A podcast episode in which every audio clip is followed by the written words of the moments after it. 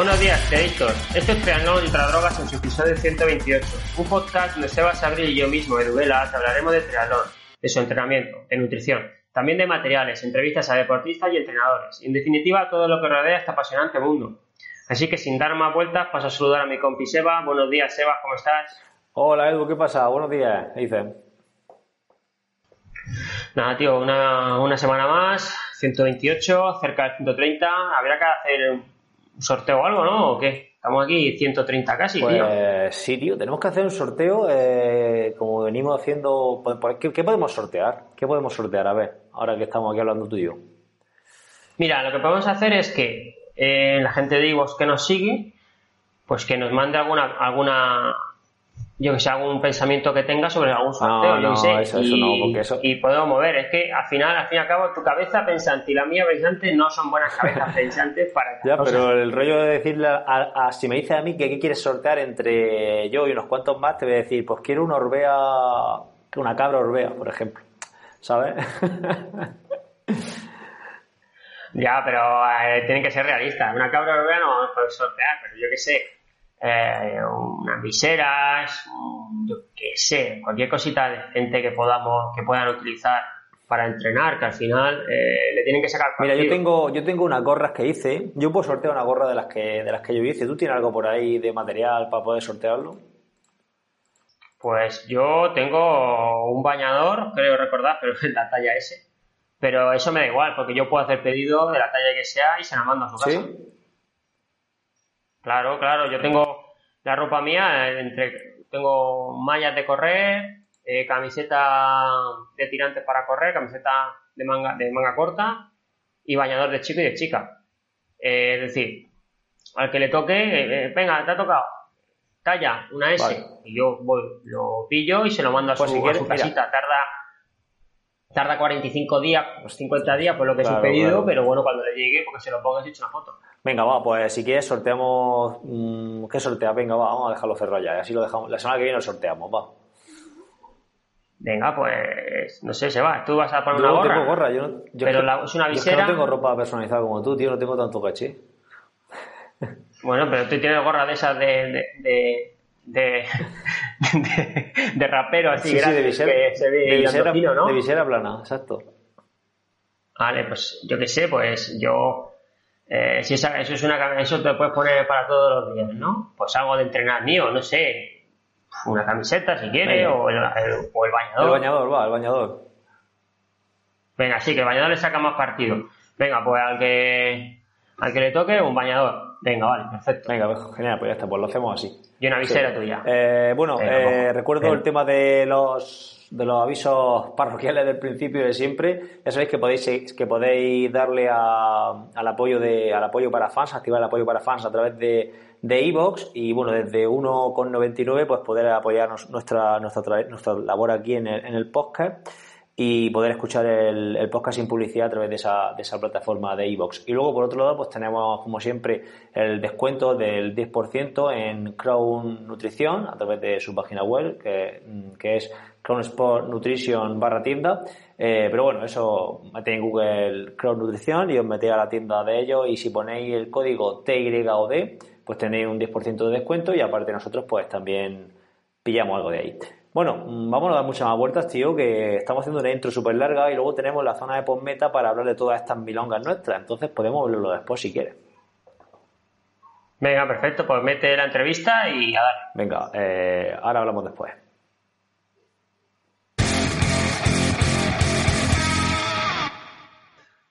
Bueno, buenas de nuevo. Eh, antes de comenzar con esta entrevista, que tenemos un invitado a tocar un tema eh, que no hemos tocado prácticamente hasta ahora, eh, comentaros que todo lo que digamos en esta entrevista, pues en cierto modo van a estar relacionados con lesiones o con diferentes, en ocasiones podemos hablar de, de patologías o de, lesiones. Y al final todo esto va a tener un origen multifactorial como posiblemente nos diga nuestro invitado ahora más adelante.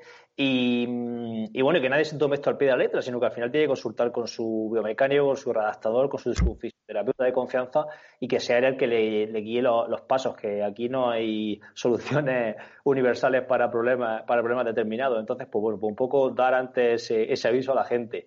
Y bueno, y ya sin más historias, vamos a pasar a saludar a, nuestro invitado de hoy, que es Borja Rubio.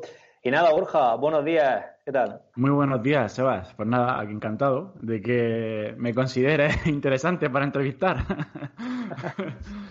claro que sí, claro que sí. Un placer. Bueno, pues, pues nada, pues para aquel que no te conozca, pues simplemente pues preséntate un poco, dinos quién eres, a qué te dedicas, tu, eh, cuál es tu formación y ese tipo de cosas para que la gente se sitúe un poquillo en, y te conozca como, como profesional. Pues actualmente eh, todo mi trabajo va en torno al corredor. Eh, asesoramos a deportistas, eh, a corredores, ya sea de asfalto, ya sea de trail, de toda España, incluso de fuera de España. somos un equipo de, tres entrenadores que yo, yo coordino, aunque cada uno trabaja de forma muy, muy individual. Ese digamos que sería mi principal, mi principal trabajo, el trabajo de la mañana, como digo yo. y luego por la tarde, me dedico también pues al tema de análisis de, carrera y redactación de lesiones. Hace un tiempo sí, que me dedicaba eh, prácticamente a solo redactación, pero nada, quise hacer un poco un cambio de aires y no dedicar tantas horas a, ese tema. Y básicamente, pues compaginar el, asesoramiento con, la, con el tema de, de análisis biomecánico que hago en Clínica Nusade, en Murcia.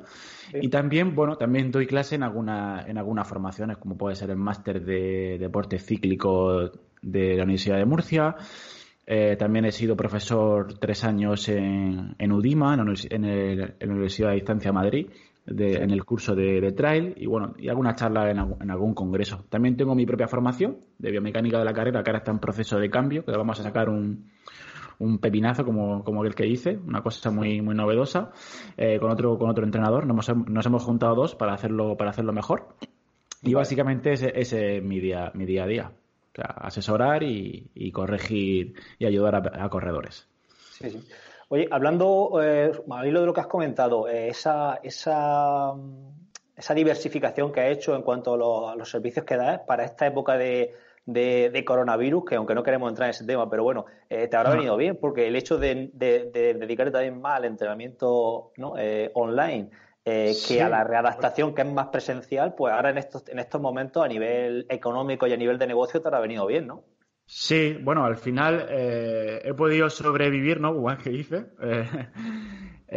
a nivel a nivel online apenas hemos tenido hemos tenido bajas, tenemos unos unos deportistas increíbles en ese aspecto. Eh, porque incluso algunos pasándolo mal económicamente, pues han apostado, han apostado a seguir con nosotros. Entonces, pues simplemente ir adaptando el entrenamiento a las necesidades, el material y a las circunstancias individuales de cada uno. Todo el tema de formación se ha ido al traste. Teníamos, yo tenía hasta tenía planificado las formaciones, eh, bueno, dos en Murcia, una en Portugal, otra en Mallorca. Eh, todas esas han cancelado. No he puesto fecha porque me parece muy, muy atrevido por mi parte. Y todas las. Claro, yo tenía agendado hasta junio eh, todas las citas de mecánica de carrera también se han tenido que cancelar. Eh, esas han sido las principales pérdidas, por así decirlo, de trabajo. Mm. Pero como, como bien dices, el, haber apostado por el, por el online en su día, eh, pues nos ha dejado seguir trabajando sin, sin problemas. Genial. al final hay que ir día a día a, lo que sale y, ya está. Muy bien. Bueno, eh, bueno, pues siguiendo con las preguntas, eh, ¿nos podrías decir qué ejercicios son para ti esenciales de técnica de carrera que puedes trabajar durante todo el año? ¿Y crees que es importante adaptar la técnica eh, a la forma de correr del deportista? Vale. El, el, tema de, el tema de los ejercicios de técnica de carrera, que al final no dejan ser ejercicios de pues de pliometría, ¿no? De, baja intensidad o de alta intensidad, según cómo, se quiera entender o cómo es el ejercicio. Pues al final, eh, lo que vemos, y es, un, es una cosa que, por ejemplo, estamos atacando eh, en nuestro nuevo curso, es el tema de la distribución y la, y la organización de esos ejercicios de carrera, de técnica. Porque cuando tú pones en, imagínate, pones en Google eh, lo típico, ¿no? Técnica de carrera, ¿no? Y te aparece pues skipping, las tijeras, pero realmente nosotros vemos, y yo lo veo en mis cursos también, eh, y hablando con otros entrenadores, vemos a la gente muy perdida en cuanto al objetivo para, para cada ejercicio. Para mí lo fundamental es, pues al final, como siempre, la típica respuesta del entrenador depende ¿no? del tipo de atleta que tenga o depende de de su nivel, pero es que tiene que ser así. Al final el entrenamiento es individualizar y la técnica igual. Entonces nosotros, por ejemplo, empezamos con Voy a decir los nombres en inglés porque como siempre me los he aprendido. Empezamos con March Running, con A Skip, con B Skip, eh, con B Skip Running, con los con los con los bone, con los saltos. Y para mí esos son los esenciales que deberían de estar en toda la en toda la, temporada. Lógicamente tendrán que ir evolucionando en función de en función de la, de la especificidad del deportista, de la, de la prueba y también del nivel del deportista. Pero al final tenemos que buscar ejercicios que imiten eh, que emite lo que es la, carrera. La carrera es atacar el suelo, la carrera es estabilizar y la carrera es propulsar. Entonces tendremos que ir buscando esos, esos ejercicios, por no decir, para no, como decía Seba, para no dar la receta que nos sirve realmente, eh, pues ejercicios donde donde busque esas, esas principales atractores de la, de la carrera, que es pues esa preactivación, esa, esa compactación y esa, y esa, esa propulsión. Y, y esos, nombres. Sí, comenta Edu. No, decía que, sería la clave una progresión, ¿no? Es decir, de menor dificultad de técnica a mayor dificultad de técnica de carrera, ¿no crees? y, más, y, más, y más implicación de grupo muscular. Claro, eh, al final tienes que ir buscando la especificidad, que eso también nos llevará a las siguientes preguntas, ¿no? De entrenamiento de fuerza, pero las progresiones puede ser, ser en sobrecarga, simplemente ir aumentando peso, si hablamos de ejercicios de fuerza, y o pueden ser en, temas de variedad o dificultad técnica, que eso, por ejemplo, como yo, como nosotros lo enfocamos a nivel de técnica de carrera.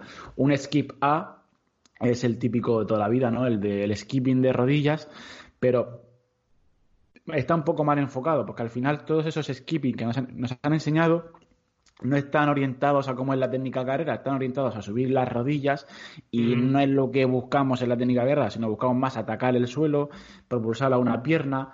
Eh, los nombres pues son esos, skip A, skip B, eh, los boom kicks, los fast fit, o sea, al final son todos los ejercicios que vamos, que vamos añadiendo y que luego vamos modificando nosotros con perturbaciones, eh, con dificultad, en algunos casos con un poco de lastrado de peso. Eh, y al final eso es la, es la progresión que, que, estamos, que estamos llegando. Incluso ya te digo, actualmente estamos en continuo proceso de, de reorganización y de clasificación de esos ejercicios. En lo estamos haciendo en función de las fases de la carrera. Eh, hay, hay muchas eh, nomenclaturas de cuáles son las fases de la carrera, pero nosotros la estamos reduciendo en tres, que es absorción, propulsión eh, Eh, y, ataque o aterrizaje, como quiera verlo, y en función de esa fase, pues desarrollamos unos, unos ejercicios. No es lo mismo, no son los mismos ejercicios para, y esto es lo que responde a tu pregunta, de que al final, pues vas de lo más analítico a lo más específico. A veces nos, nos, nos centramos ejercicios solo. Imagínate que nos está escuchando alguien que lleva poco tiempo haciendo triatlón o corriendo, y, y pues no, no lo vas a poner a hacer ejercicios de atacar el suelo con fase propulsiva, ¿no? Pues vas a empezar a enseñarle a, a cómo absorber el impacto, le vas a enseñar a, a cómo aterrizar, ¿vale? Eh, al final esa es la progresión que vamos, los puedes enseñar de forma más analítica o centrarte en una sola fase. Vamos a hacer unos ejercicios que solo se centre eh, la propulsión a, a nivel de tobillo, pues está tan sencillo como poner un pie encima de un step, dejas abajo una pierna estirada y vas haciendo esos rebotes, esos mini bones, y vas, y vas ahí adaptando el, tejido para luego posteriormente, a los dos, tres meses o seis meses, ya veremos, poder meter ejercicios como puede ser un, el famoso segundo de triple o unas vallas o algo así. Es un poco, es una pregunta muy buena, pero muy compleja también. Eh, claro, claro. De responder. sí, no, claro. Al final, cada pregunta, ya lo hemos estado hablando antes, daría para casi para un manual, ¿no? Claro, eh, al final ya te digo, yo buscaría ejercicios de atacar el suelo, ejercicios de, de saber absorber bien la fuerza de impacto y ejercicios de, de, propulsión. También me preguntaban ¿no? la importancia de adaptar la técnica a la forma de correr del deportista. ¿no? Eh, al final, cada deportista es, un mundo. Yo mi realidad, mi realidad es que yo trabajo con deportistas amateur. Tengo a unos dos o tres de alto rendimiento, pero en clínica, por ejemplo, todos los que vienen son, la gran mayoría son de, de, son amateur y al final, pues sí que viene un poco condicionado las correcciones en base a su, a su forma de, moverse o de, o de mover esos grados de libertad que tienen en ese movimiento. Pero eh, es importante que los ejercicios, igual que el entrenamiento, se adapte a la persona y no la persona a, a unos ejercicios porque me han dicho que son, que son buenos. Hay, hay corredores que podemos llegar muy lejos con ellos y otros que no pueden llegar tan lejos, pero no hay ningún problema. al final es que mejore.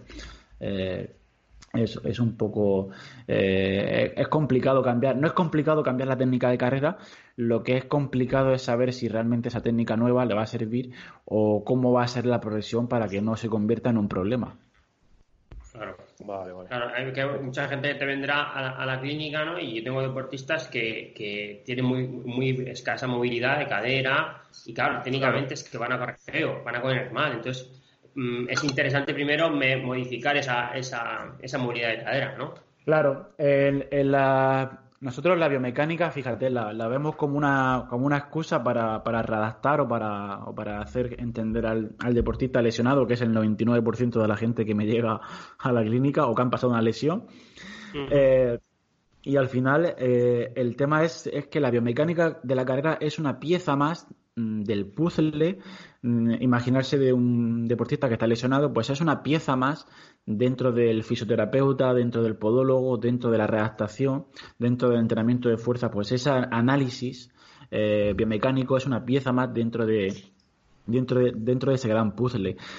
Eh, en algunas personas el puzzle tendrá mil piezas y en otras personas el puzzle tendrá dos piezas. Eh, al final, eso es lo más importante. Vamos siguiendo lo que dice la ciencia, pero también vamos viendo mucho lo que es la clínica y adaptando eh, todo de forma individual, porque si, hay una cosa que he aprendido y es que no se puede no se puede generalizar.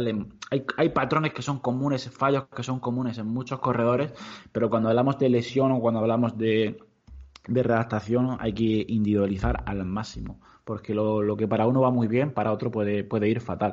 Aparte de ahora con las nuevas, con todas las nuevas corrientes del entorno biopsicosocial, pues imagínate eh, cómo se puede de enredar esto. explica mucho, claro. Sí, por eso era un poco también el aviso del principio que, que, es que es complicado, que al final cada uno es un mundo y cada uno está en una realidad. Bueno, claro. Bueno, pues siguiendo con, las siguientes preguntas, vamos a meternos en el tema de la fuerza, que bueno, entendemos que la considerarás de, importancia capital ¿no? para, para tus deportistas. Eh, ¿Qué valor eh, le das dentro de la mejora de la técnica? Y por otro lado, eh, si tuvieras que proponernos una metodología para el trabajo de fuerza, ¿qué progresión nos podrías recomendar así en, a grandes rasgos? Pues mira, el, el, tema de, el tema del entrenamiento de la fuerza es hace unos años, eh, pues se podría un poco casi debatir, ¿no? La, la, pregunta, ¿no? Pero ya a día de hoy eh, mm, eh, es raro, incluso en deportistas amateur, aunque también hay muchos, ¿no? Pero cada vez es normal, o por lo menos conocen de sus beneficios o sus bondades del entrenamiento de la fuerza para, para, la, para la carrera. Al final, cuando, cuando nos fijamos en una maratón ¿no? y vemos a nuestros deportistas amateur cómo la empiezan ¿no? y cómo la terminan, eh, que tú tengas mayor fuerza, por así decirlo, vamos a dejarlo ahí, eh, pues va a, hacer, va, va, va a hacer que tus defectos, por así decirlo, aparezcan más tarde. Eh, por, eso la, por eso la biomecánica y el entrenamiento de fuerza, que al final cuando hacemos un estudio analítico, cuando hacemos un estudio de la carrera, al final desemboca en ejercicios de fuerza, ¿vale? Que eh, digamos que los, ejercicios de técnica de carrera para mí son, dentro de nuestra programación, son los ejercicios de fuerza específicos del corredor. Eh, y pero bueno, eso ya lo veremos más adelante, las siguientes preguntas que, me, habéis puesto. Pero al final, eh, el tema es. El tema es saber qué beneficios me va a traer a mí el entrenamiento de fuerza eh, como corredor. Y claro, van a ser beneficios como mejora de economía de carrera, porque va a, haber una mejora de eficiencia neuromuscular, va a haber una mejora de coordinación intra-intermuscular, va a haber una mayor preactivación, que aquí ya sabemos que los corredores que no están preparados para correr caen al suelo, no los buenos corredores atacan el suelo. Sí, sí. Eh, va a haber una un mejor stiffness músculo tendinoso. Al final estamos entendiendo el entrenamiento de fuerza como algo de muscular, pero el tendón es, que, es quien manda, es quien acumula la energía y el que nos hace ser más económicos. Hay un retraso de la fatiga. Eh, entonces, claro, eh, hacen falta más, más pruebas para, para entrenar la, para entrenar la, para entrenar la fuerza. Eh, no sé si me estoy yendo un poco de la, de la pregunta, pero para mí y para nuestro grupo de entrenamiento es indiscutible el entrenamiento de fuerza. Hasta la semana de competición, más importante, están entrenando la fuerza. O sea que. Eh, y en la mejora de la técnica, pues eh, al final, si yo consigo mantener una técnica o una buena técnica de carrera, que eso también daría para hablar mucho, que, este, simplemente qué es técnica de carrera, no daría para hablar mucho. Eh, el tema, el tema, el tema de del entrenamiento de la fuerza al final son contracciones, correr es aplicar fuerza y cuando yo, el famoso, ¿no? Cuando hablamos de economía de carrera o cuando hablamos de eh, en la maratón, ¿no? El famoso muro, pues el famoso muro no existe, el famoso muro es que a nivel neuromuscular no estás preparado para, para esa distancia o no lo has entrenado lo suficiente. Por eso los, los corredores que entrenan la fuerza y que entrenan la técnica de carrera, que no deja de ser ejercicios de fuerza, pues consiguen retrasar, eh, hacer, tener mejor resistencia a esa fatiga técnica, por así decirlo, y consiguen mantener unos tiempos de contacto más, eh, por así decirlo, uniformes durante una carrera y consiguen mantener eh, una longitud de zancada mantenida, que es lo que le pasa mucho a, los, a los triatletas, ¿no? Al bajarse de la bici, ¿qué es lo que pasa? Eh, ¿Cómo se puede mejorar eso? Pues todo esto va en torno al entrenamiento, al entrenamiento de la fuerza y luego a nivel de prevención de lesiones. O sea, sabemos que simplemente el hecho de entrenar la fuerza, ni siquiera cosas complicadas, algo tan básico como una sentadilla, un peso muerto, pues va a reducir hasta tres veces las posibilidades de lesionarte. Claro, eh, podríamos decir que para los triatletas esto todavía, todavía cobra más importancia, puesto que su carrera a a nivel de competición ya se desarrolla con fatiga, ¿no? Claro, hay una pre, hay una prefatiga. Eh, anoche estuve haciendo una revisión eh, rápida, muy rápida, ¿vale? De, de cositas interesantes sobre sobre qué, qué, pasa en la carrera, ¿no? Después de, después de una fatiga. Eh, lo, que, lo que no dejan claro es cómo se mejoraría eso, que es el tema, que ese también es el problema, es el problema de muchas formaciones también, que es, sí, esto es así, esto es así, y luego el alumno se va y dice, vale, ¿y ahora qué, qué, hago? ¿Vale? Eh, ya me han leído todos los artículos y ahora qué. Eh, entonces el tema el tema es ese, que en el triatlón hay una, hay una fatiga previa de la bici y, joder, también de la, perdóname la, la, palabrota, y también de la natación. Hay una, hay un, hay una depleción de glucógeno, hay las piernas también las mueven, o sea que eh, al final eh, hay una fatiga previa. Entonces, sí que se ve que esos, esos primeros metros, por así decirlo, hay una fase de adaptación, ¿vale? De la, que no sé si estamos enlazando otra pregunta. Eh, ah, no te preocupes. Pero yo disparo, ¿no? Sí, tú disparas y luego ya. Si tenemos que pasar otra por encima, la pasamos, no te preocupes. Luego ya organizamos. Y al final, por eso es importante, porque al final, claro, muchas. Aquí hay un tema súper complicado, eh, súper interesante. Vale, si hay una técnica, si yo después de bajarme la bici, mi técnica de carrera se modifica porque hay una fatiga, pues mucha gente puede pensar, vale, pues entreno técnica de carrera o fuerza con fatiga, ¿no? Eh, puede ser una puede ser un pensamiento. yo aún, yo a día de hoy no me atrevo a eso. Y si solo lo haría con gente con un nivel muy, muy, muy alto, estamos hablando de nivel élite, ¿vale? Con una gran capacidad de tolerar ese tipo de estímulo. Y luego no nos tenemos que olvidar que cuando eh, no nos tenemos que olvidar que eh, trabajar en fatiga, la fuerza, pues está más que documentada, no tiene mucho sentido. Aparte de, si encima metemos ejercicios de técnica carrera, aparte, los ejercicios de técnica carrera, si os fijáis, siempre se hacen de 10 a 15 metros, 20 máximo. Y es por un tema de sistema nervioso central, o sea, por un tema de fatigabilidad. O sea, no puedes saturar tanto tu sistema con esos ejercicios y con, y con esa y con, y con esa información eh, eh, con ese foco interno todo el rato, eh, viendo cómo lo hace, cómo tienes que aplicar la fuerza. Entonces, meter eso después de un entrenamiento de, de series, pues no sé si sería lo más interesante. Yo lo que haría sería trabajar muy bien la fuerza de forma aislada, trabajaría muy bien las transiciones de, de bici y carrera. En mis inicios yo entrenaba triatleta, ¿sabes, Sebas? Entrené a triatleta, tengo el título de entrenador de triatlón y me mandaban a me mandaban a paseo, pues claro, yo metía mucho bici, carrera, correr, bici, carrera, correr y me decían, pero tú, ¿qué pasa? ¿Que tenemos familia? y cosas así. Y, claro, yo le decía, pero es que tu deporte es este, tu deporte es este, es nadar, bici, correr.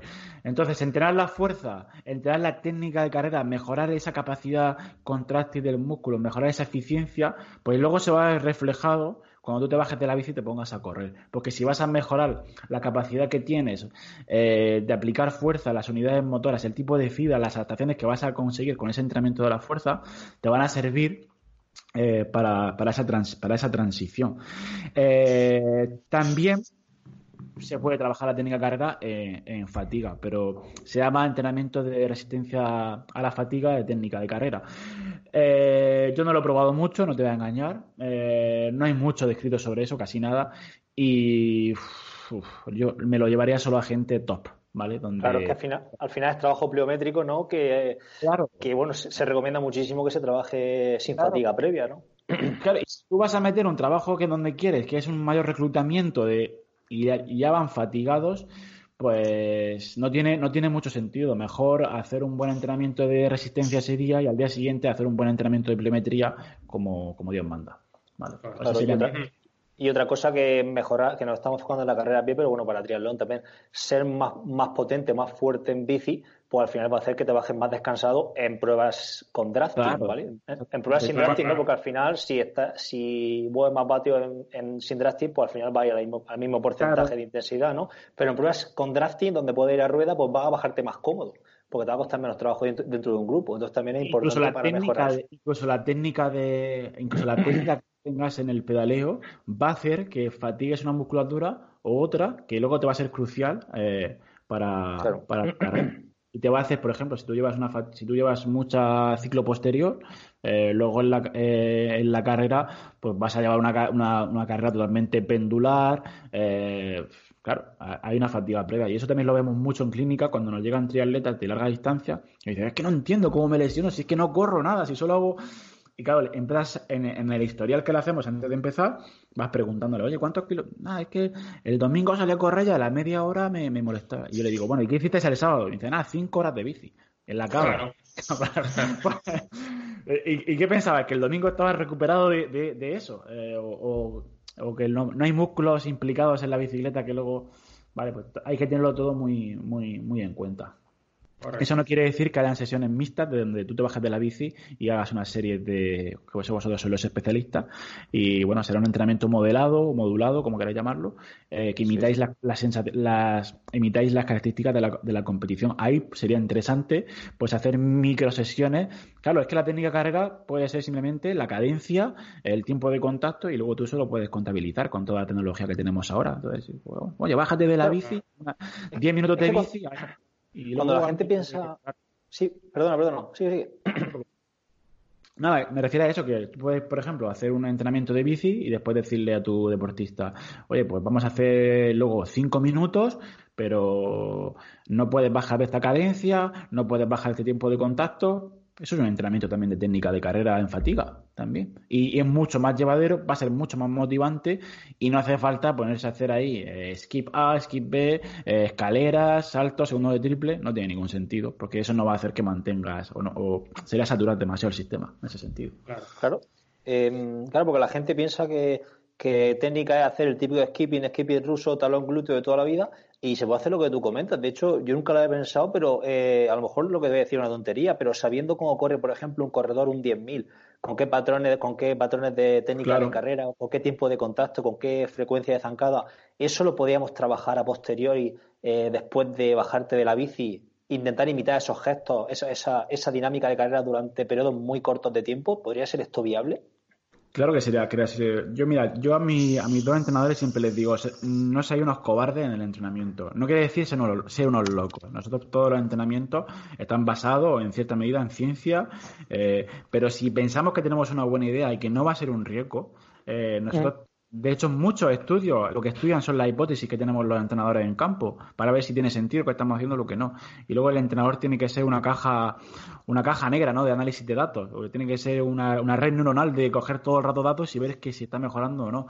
A mí no me parece ninguna mala idea porque eso ya lo hacen, bajarse de la bici y correr pero simplemente está haciéndole prestar atención a una serie de parámetros. La gente, como tú dices, entiende técnica, eh, técnica de carrera o pues pues, le viene a la cabeza pues un keniata, ¿no? Ahí eh, dando unas zancadas brutales, pero es que para mí la técnica de carrera es algo que se puede medir, es algo que se puede cuantificar, es algo que se puede mejorar. Entonces, durante muchos años la técnica de carrera se ha reducido a estética de carrera. Tiene que ir con las rodillas tan altas, que son más de sprinter, pero bueno, tiene que ir con el tronco no sé qué, tiene que ir con la...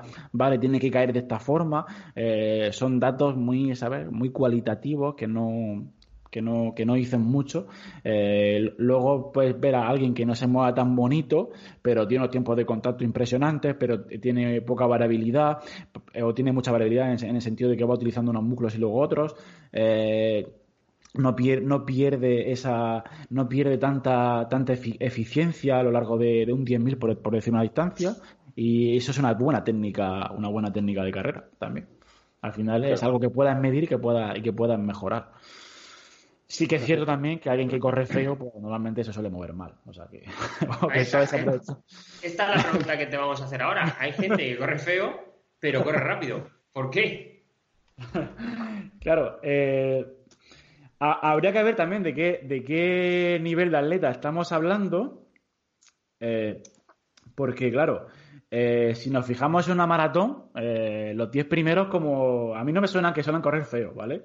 Eh, pero sí que a lo mejor a nivel, bueno, a todos nos tiene a la cabeza Zatopek, ¿no? Emil Zatopek, cómo corría con esa cara sufrida.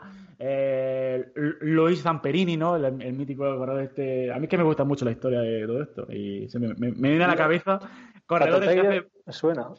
Me suena. Eh, pues mira, hay una película muy buena que, aunque la directora no, no parezca que, va, que es la Angelina Jolie, ¿no?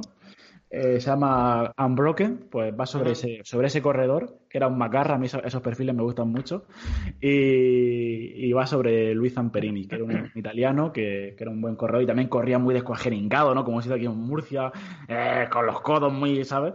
Y, y joder, y ahí estaba ganando carreras como, como, como, como un loco. Eh, al final, eh, ¿cómo puede ser? Porque, claro, esto responde también a la otra pregunta, porque no siempre, eh, no siempre que algo sea bonito eh, va a decir que sea, que sea, que sea eficiente o que no sea eficiente. En deportistas amateur vemos a gente, pues incluso con piernas muy, muy, muy desarrolladas, muy musculadas, e incluso gente alta, incluso gente de 80 kilos que, que corren, que, que, van a 3.30, que eso a lo mejor en el mundo amateur es un buen ritmo ya, eh, y les ves que ganan a otros que una técnica súper depurada, muy bonita, antepié, ves a gente talonando como, como bellacos. Eh, pero claro, habría que valorar cómo están, cómo están, cómo están eh, talonando.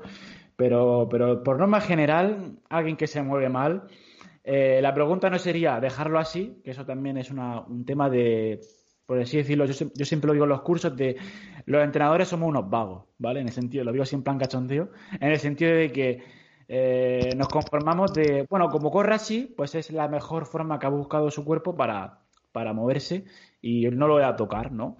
Eh, en cierta medida es cierto, al final nosotros buscamos soluciones eh, para movernos de la forma más económica, pero eso no quiere decir que entrenando y mejorando algunas cosas no vayas a mejorar.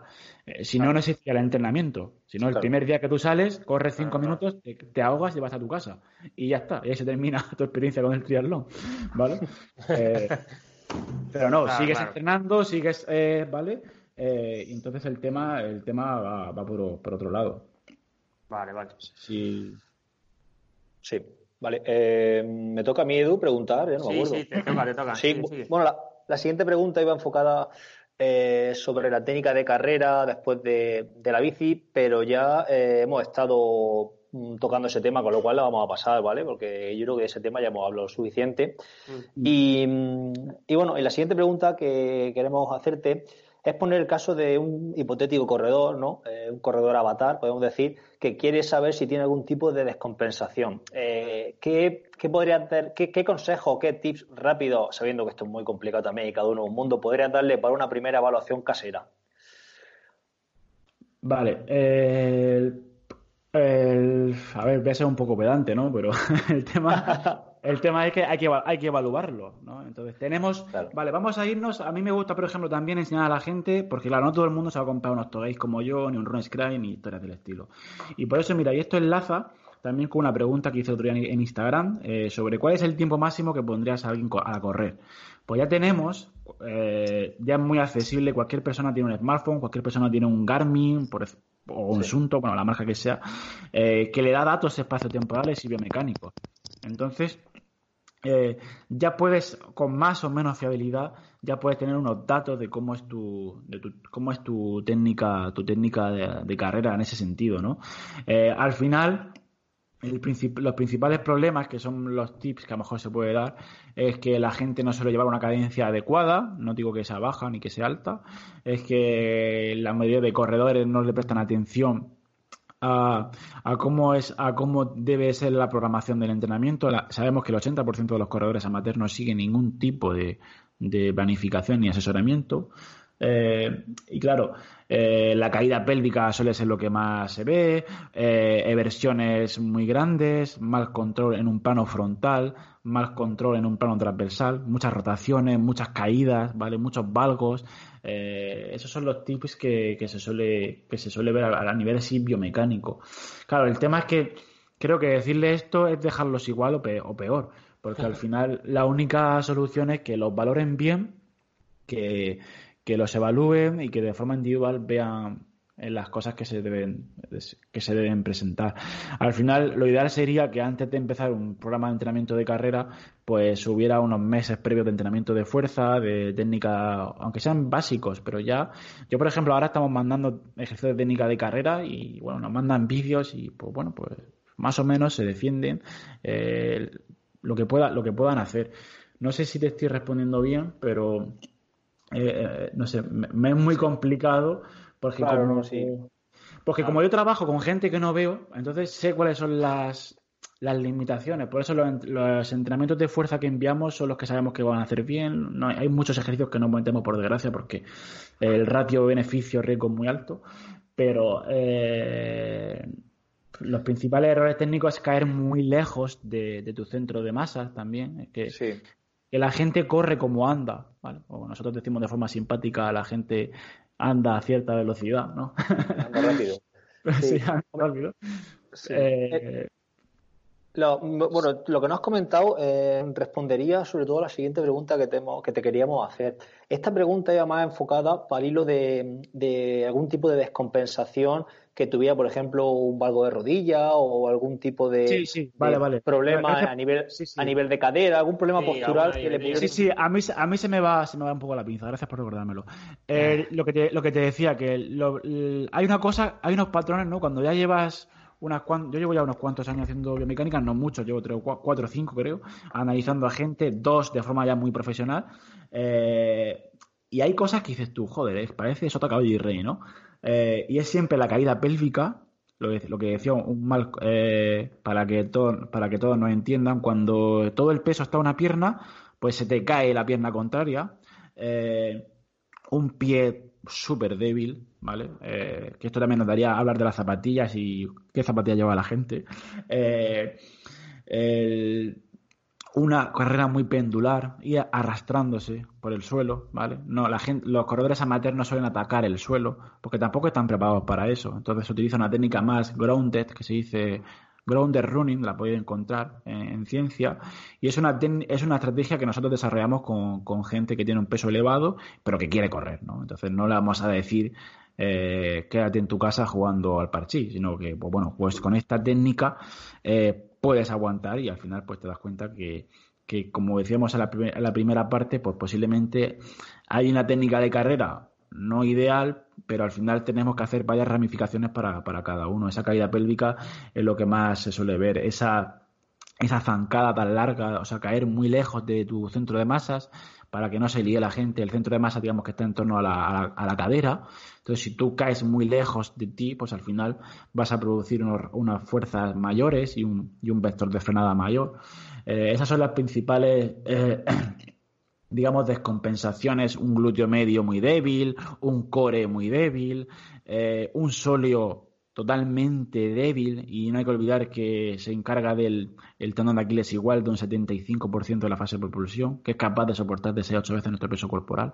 La gente no es capaz ni de hacer, eh, y si alguien nos escucha, es capaz de hacer, aunque no es el test Hell Rise, por así decirlo, para no aburrirlos en protocolos, no es capaz de hacer a un pie eh, ni 20 repeticiones.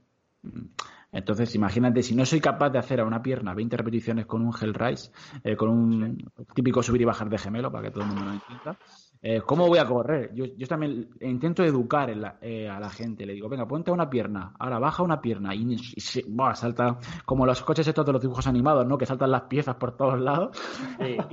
Y, les decimos, bueno, pues correr es meter de 5 a 9 veces tu peso corporal. Claro. Entonces, ¿cómo, cómo... En ese caso, ¿te refieres a hacer 20 repeticiones de lo que sería una media sentadilla, para que la gente lo entienda, o 20 repeticiones de una extensión de tobillo? De... Sí, sí, una extensión de tobillo. Además, una extensión de tobillo, vale, vale. Como, y como no me importa la publicidad, aparte que son, son colegas, en, la, en el Instagram de Correr sin, sin mentiras, ¿vale? Que lo lleva la gente esta de Innova, lo lleva eh, Víctor. Eh, ahí explican cómo se hace el test. Eh, sí que es cierto que el protocolo es con, es con, metrónomo, ¿vale? Pero bueno, yo a veces en clínica le doy herramientas a los clientes para que, para que las puedan utilizar en, casa. Pues ya te digo yo que de 70 biomecánicas que hago al año más o menos, ni 20 llegan a 20 repeticiones. Y, y la mayoría de las que tienen ellos eh, porque según la edad que tengas tienes que llegar a un, máximo de repeticiones. Pues deberían llegar a los 30, 35 repeticiones. Pues imagínate si esa musculatura, que es de las principales eh, en la carrera, ¿cómo, ¿cómo, lo tiene? Pues claro, todas las lesiones principales vienen por lo que por lo que viene. Un mal control en el plano frontal, pues va a hacer que una rodilla se vaya en valgo, que haya un mayor desgaste por la parte interna. Eh, eh, en el tobillo igual y en solio, pues imagínate, la mayoría de lesiones son rodillas y tendón de Aquiles, rodilla, fascitis, tendón de Aquiles, es todo el rato, el rato lo mismo. Nosotros en nuestras planificaciones ya estamos metiendo ejercicios analíticos, de, pues el típico de isométrico, luego ya como dices, claro, un ejercicio, por ejemplo, eh, analítico sería isométrico de, gemelo y solio. Y uno, y uno ya más específico sería esto, un wild drill en isométrico. Ya, ya estás haciendo una progresión de isométrico un corón. Claro, no lo vas a tener todo el año haciendo el mismo ejercicio. Eh, el, el, wild drill, ¿cómo, ¿cómo, sería? Que la gente lo, sepa. El wild drill, eh, pues básicamente, no sé si vas a ser capaz de explicarlo bien por audio. digamos que te pones, te pones enfrente de la pared, de una pared. Eh, apoyas las manos con, los brazos totalmente tendidos. Y empujas la pared. sería como la primera fase sería te quedas a una pierna y levantas el talón. Ese sería el ISO World Drill, por así decirlo, porque hay una, también, también tiene su progresión. y, básicamente será aguantar la, aguantar la posición de, de cuatro, por así decirlo, eh, delante de la pared con, con, el tobillo, con el talón levantado. Pues alucinaríais la cantidad de gente que no es capaz de mantenerse ahí. Claro. sería como, empujar, como empujar la pared eh, desde ejerciendo fuerza desde, el pie para que la gente se, se, ubique un poco, para que sepa lo que estamos hablando, básicamente. Exactamente. Si no, que pongan Wall Drill en, en, YouTube y nada. W-A-L-L-D-R-I-L-L. Ejercicio de pared. Eh, es con, es con la rodilla levantada, ¿no? Una rodilla levantada, ¿no? Un skipping de rodilla derecha, por ejemplo, podemos decirlo, apoyo y entonces hago como que empujo con la, con, con la pierna trasera, que queda atrás, ¿no? Exactamente. Se irá a imitar lo que es la fase de propulsión, ¿no? Por así correcto, correcto. Genial. Vale, vale, perfecto. Pero sí, eso se repite mucho. Glúteos débiles, glúteos muy débiles, eh, scores muy débiles, eh, sóleos muy débiles y luego un mal control motor, porque nadie le ha enseñado a correr. Nadie, y nunca han hecho ejercicios de fuerza. Incluso te ves a gente que. También el problema de la gente que, claro, también viene mucha gente que entrena fuerza, pero entrenan todo en el mismo plano. ¿Sabes? Claro eh, también tienen sus limitaciones. Te ves a gente que mueve en sentadilla 200 kilos, que está muy bien, pero luego eh, son incapaces de hacer una sentadilla monopodal sin que colase toda la musculatura del pie, del tobillo, de la rodilla y de la cadera. Entonces, claro, eh, ahí está la especificidad del entrenamiento para, la carrera. Claro, que al final luego lo que te vas a encontrar cuando estás corriendo por montaña o en menor medida corriendo en plano. Claro, es que tú tienes que, tienes que estar luchando con esas fluctuaciones continuamente. Eh, entonces, eh, si, no, si, no, tienes las herramientas para adaptarte, pues al final, eh, que esto ya también notaría para mucho, si tu cuerpo, tu cerebro entiende que ese movimiento es una amenaza, pues al final, aunque no tenga un daño en el tejido, también puede transmitir esa señal de, dolor o de molestia, porque simplemente es un aviso. El dolor, por eso a veces decimos el dolor es bueno, en el sentido de que te avisa de que no estás preparado para una actividad. Y está. Claro. además. Muy bien, Borja. Bueno, y siguiendo con, ejercicios así que, solemos ver por, por, internet, por ejemplo, hay fotos sobre todo de gente que corre de talón, ¿no? ¿Es posible correr de talón y correr rápido? Pues que se lo digan a, a B de Viquila. ¿Vale? Porque no sé si acorda. Yo que soy un vintage, ¿eh? me estoy escuchando y. Sí, sí, sí. Soy, joven, ¿eh? Pero solo hablo de, de, de abueletes. Eh, pues nada, el, todo, o sea, no hace falta hablar del currículum de, del campeón olímpico, ¿no? Eh, pero tiene, creo que tenía 2.12 o así, ¿no? En, maratón, o sea que es correr rápido y talonaba.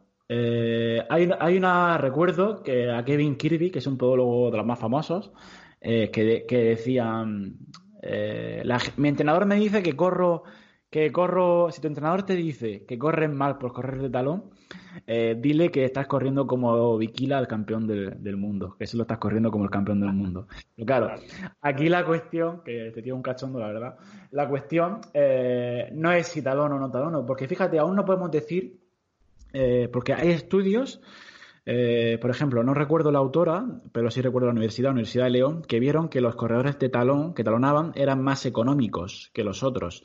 Es cierto que en ese estudio el más económico era de antepié, corría de antepié, o sea que se salía un poco de esa línea, ¿no? Eh, eran corredores. Lo, lo, descartaron del estudio para que no le, para que rompiese. no joder el estudio, el, cabrón este ha venido a destrozar el estudio. Eh, eso es como el que va en la carrera de tapado, ¿no? Que lo ves ahí y luego corre a 3.02 y revienta la fase de carrera del duelo. Pues eh, el tema, el tema de, de esto es igual. También hay estudios, incluso también españoles, por, por seguir un poco aquí patrias en ese sentido, de, de, ¿cómo es? Este vasco, nunca me acuerdo. Eh, ah, eh, de Santos, de Jordan Santos, eh, donde vieron que en deportistas de alto rendimiento era más económico correr de correr de, de antepié que de que de, talón, pero claro, eran corredores de, alto nivel. Para mí, lo, para mí que a lo mejor es lo que puede ser interesante, eh, es que no depende tanto y, la ciencia de momento va en esa línea. Porque claro, esto es como todo, hace falta... Eh, esto es importante para nosotros. Eh, ahora, en medio de una pandemia, pues imagínate lo importante que es un talonador o un, antepié, ¿no? Pero eh, por eso no se dedica tanto dinero para investigar estas cosas, es complicado. Pero para mí no es tanto cómo caes, sino dónde caes, ¿vale? Piquila talonaba como un bellaco, pero si os fijáis en vídeos, que si lo ponéis en YouTube lo podéis ver, a Bebe Viquila, eh, corriendo, además creo que sale corriendo con una espuma de estas que no se, de esas que se ponían los maquineros hace unos años para salir de fiesta. Sí, sí, sí. Con eso. Claro, nuestros padres corrían, o sea, mi padre corría la maratón con las New Balance, con las 420, que yo, que yo llevo ahora para salir de, para salir de paseo y al cine. Ellos corrían con esas zapatillas, pues sale, sale talonando, pero muy cerca de su centro de masas y con una, y con una tibia en vertical, o sea que tiene un buen sistema de absorción de impacto. Eh, a mí personalmente no me hace mucha ilusión la gente que no me hace mucha gracia la gente que talona. No soy estricto a la hora de, quitárselo, pero si veo que, que al modificar eh, la técnica de carrera se pasan a medio pie veo que sus estructuras se pueden adaptar, veo que sus tejidos se pueden adaptar y veo que lo puede llevar, pues no me importa cambiarle ese patrón de la carrera. Pero normalmente cuando alguien tiene un over, que esto nos lleva al overstrike, que el overstrike, para que todo el mundo lo sepa, es la distancia que hay entre el punto de apoyo cuando colisionas contra el suelo y tu centro de masa, que recordamos que está, bueno, en principio está adelantado sobre ese 1 en la cadera, pues...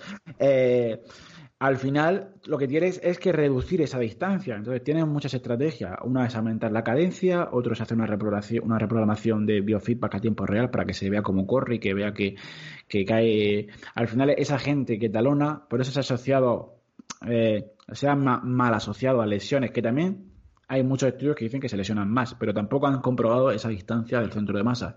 Eh, eh, es si soy capaz de caer de talón y cerca de y cerca de mi centro de masa porque yo tengo corredores que han venido aquí venido talonando y se han ido talonando. Pero claro, talonaban muy cerca del centro de masa, tenían buenos tiempos de contacto, tenían picos de fuerza, eh, picos de impacto bajos. Entonces, eh, no se le ha modificado tanto eh, esa, ese, patrón de carrera. Y correr de antepié lleva otra serie de, problemas, pero hay gente que le, que le va muy bien.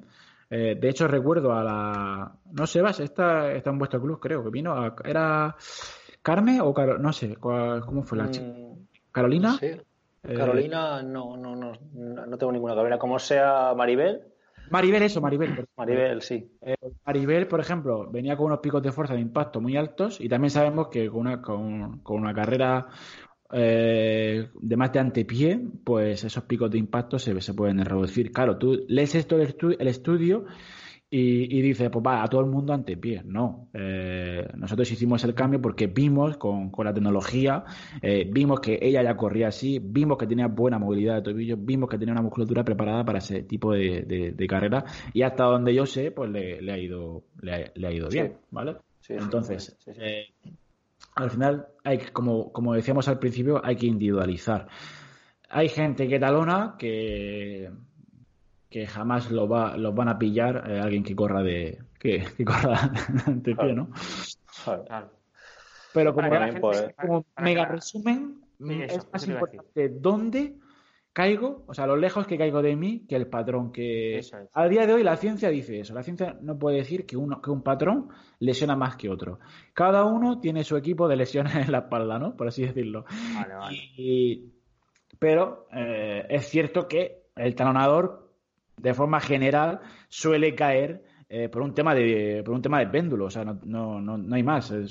Eh, suele caer mucho más lejos que alguien que corre de antepié. De antepié solo cae lejos, pues como yo digo de cachondeo, pues en las imágenes estas que utilizan las máscaras deportivas, cuando ponen una chica o un chico que son muy guapos, pero que no han corrido en su vida, y, les dicen, no, no, cae de antepié, que, que parezca que corres, y se ven ahí con la y dices, tu madre mía, este no ha corrido jamás. Así rollo bailarina, ¿no? Pues... Cayendo, cayendo ante pie con el pie prácticamente de punta y dos palmos por delante de la cadera. Y, a tres kilómetros de, su centro de masa. Eso no pasa, eso no suele pasar. Por eso se ha asociado tanto la lesión al talonador. Pero como decía y para recalcar, es más importante la, eh, la distancia de donde cae que cómo, que cómo cae. Al final es como eh, es valorar también pues todo. El, ¿Me lesiono porque talono? Pues habrá que verlo. te lesionas porque talonas, te lesionas porque tu ambiente de trabajo es muy estresante, te lesionas porque tus tejidos no están preparados, te lesionas porque tu control del entrenamiento te, lo, te autoentrenas, te lesionas porque hay, Por, muchas, por muchas cuestiones. Sí que es cierto que talonar pues, va a aumentar los ratos de versión, va a aumentar el tiempo de contacto, va a aumentar, ¿vale? Todo eso también hay que decirlo. Luego también es interesante decir el peso, ¿no? Eh, a más peso. Claro. Claro. A ver, eh, a todos nos cuesta correr. Yo siempre digo que lo nosotros los gorditos, aunque yo estoy delgado, ¿no? Pero si tú me ves por la calle y dices, este tío está delgado. No, pero claro, yo mido un 87 y peso 83 kilos. Entonces, eh, yo, soy un, yo, yo, soy un gordito, como, como digo de, amable. Eh, el que pese más de 75 kilos, pues correr, pues le va a costar le va a costar. Estoy, en el límite, estoy en el límite.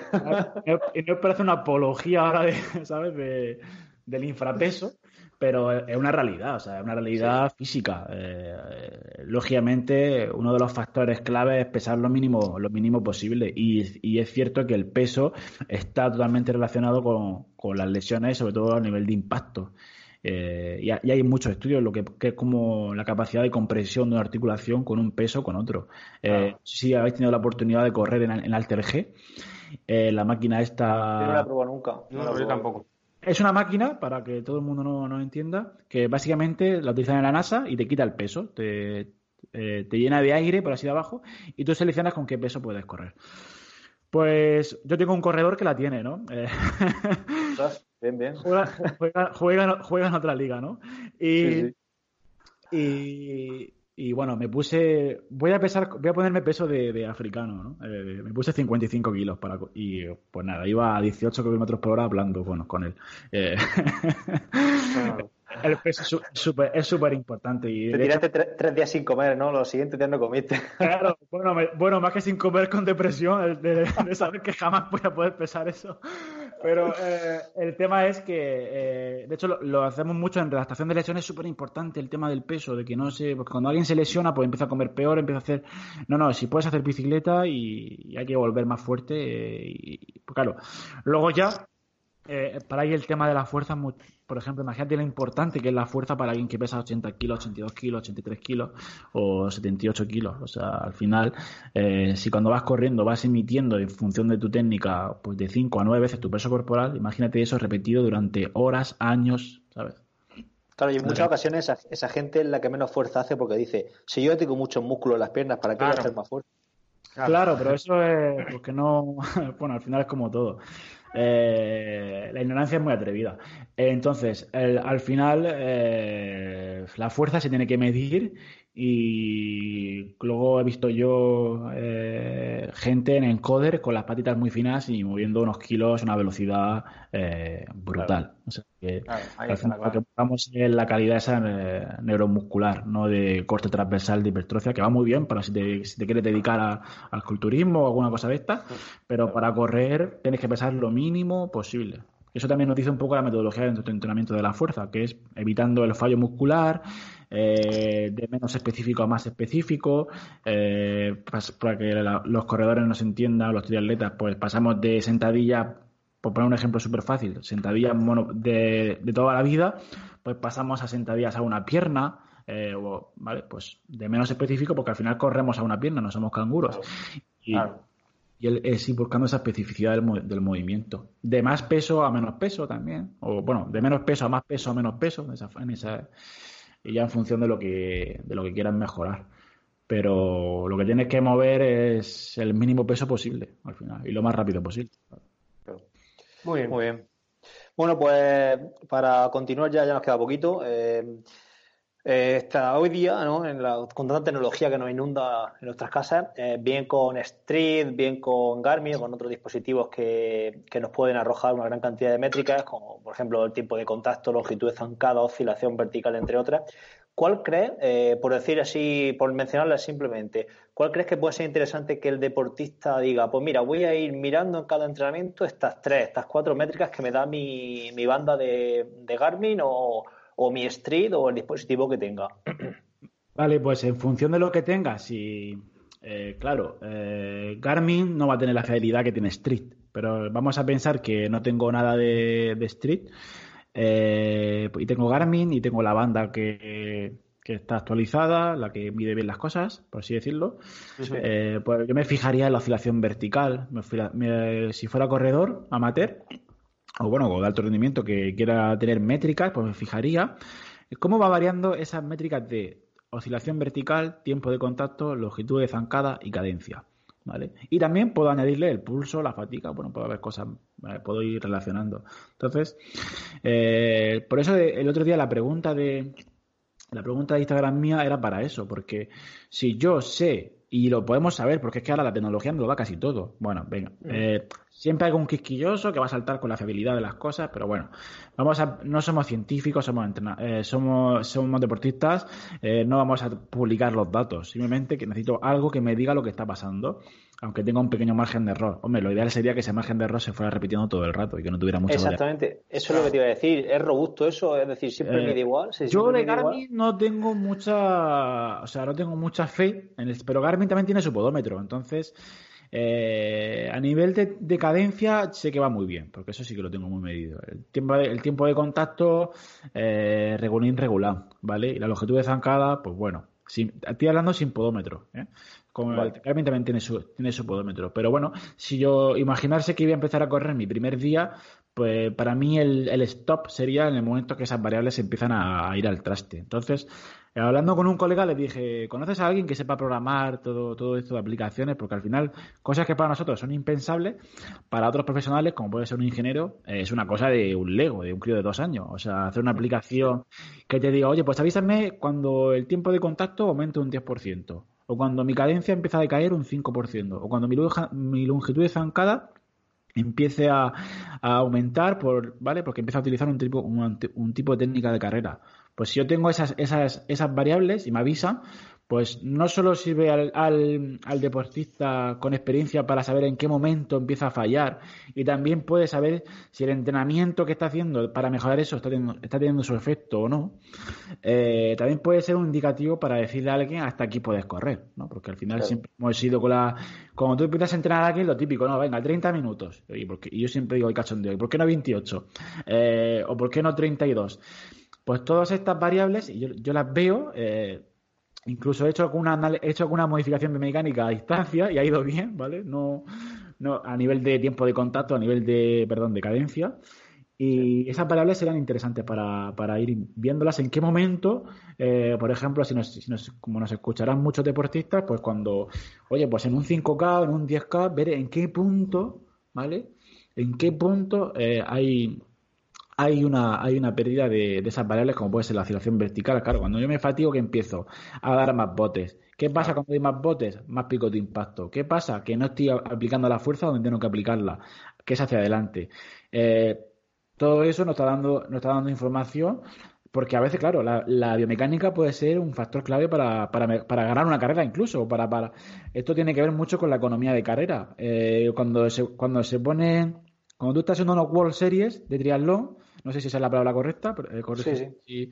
Eh, pues los cinco primeros, ¿qué diferencia tienen de consumo de oxígeno?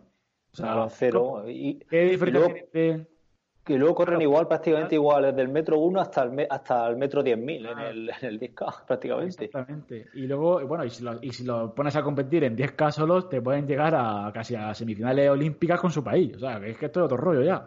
Pero el, el tema es que el tema es que, eh, que la biomecánica puede ser un factor importantísimo, porque cuando ya está todo muy arriba, esa, al final gana el, que menos gasta, por así decirlo.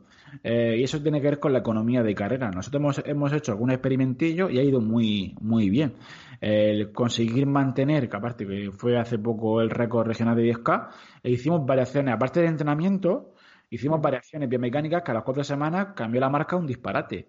Eh, lógicamente no quiere decir que fue todo eso, hay muchos más factores, pero conseguimos aumentar la cadencia y mantener la longitud de zancada. ¿Con qué? Con no haciendo entrenamientos donde vaya mirando eso, sino haciendo entrenamientos muy específicos de pliometría y midiendo la cadencia. ¿Qué pasó? Que si sabemos que la velocidad es frecuencia de paso, o sea, cadencia por longitud de zancada, como conseguimos aumentar una sin que disminuyera la otra, conseguimos ir más rápidos pues simplemente 3-4 pasos más por minuto, pues pasamos de 30.04 a 29 a 29.39 creo que fue. y eso en una eh, persona, en, un tío de, de 3 ya, de, de 3.000 en... Claro, estoy hablando de Alejandro García, que todo el mundo sí, sí. Murcia, pero no solo no estoy diciendo que no solo, no solo tiene que ver eso, pero eh, tampoco vamos a darle mérito, porque él consiguió, claro, lo fuimos metiendo muy progresivamente. Él fue nos dando que a más cadencia eh, las mismas series le costaban menos trabajo, claro. Todo eso con Street, que es la otra parte de la pregunta que me decía, pues también lo puedes ir viendo. Y Street, por ejemplo, tiene una cosa muy interesante, que es el form power, que es la, por así decirlo, que se entienda así fácil, es la energía que tú vas perdiendo, desperdiciando, optimizando en tu, en tu carrera. Eh, eso también es interesante para saber cómo vas evolucionando y también en qué momento tiene sentido seguir corriendo. Yo, por ejemplo, ahora que estoy en una fase de, vuelta a la carrera, pues lo típico, ¿no? Pues ya tengo más tiempo, eh, he dicho que este año es el mío, tengo que volver.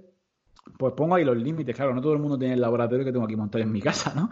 Pero hay cosas más sencillitas que yo en cuanto el tiempo de contacto se empieza a ir, en cuanto la tiene de la carrera se me empieza a ir, para el entrenamiento sí que más da, voy a ir a Tokio, ¿sabes? Entonces, eh, pero el riesgo, cuando yo llevo 35 minutos corriendo y veo que la técnica se me va, pues, ¿de qué me sirve hacer un entrenamiento de 50 minutos? ¿Vale? Pues no sigo, paro en 35, en 36 cuando vea que se, que se va. Entonces, eso es, eso puede ser muy interesante y ya muchos GPS lo llevan, aunque no sea tan fiable como puede ser el Street, ¿vale?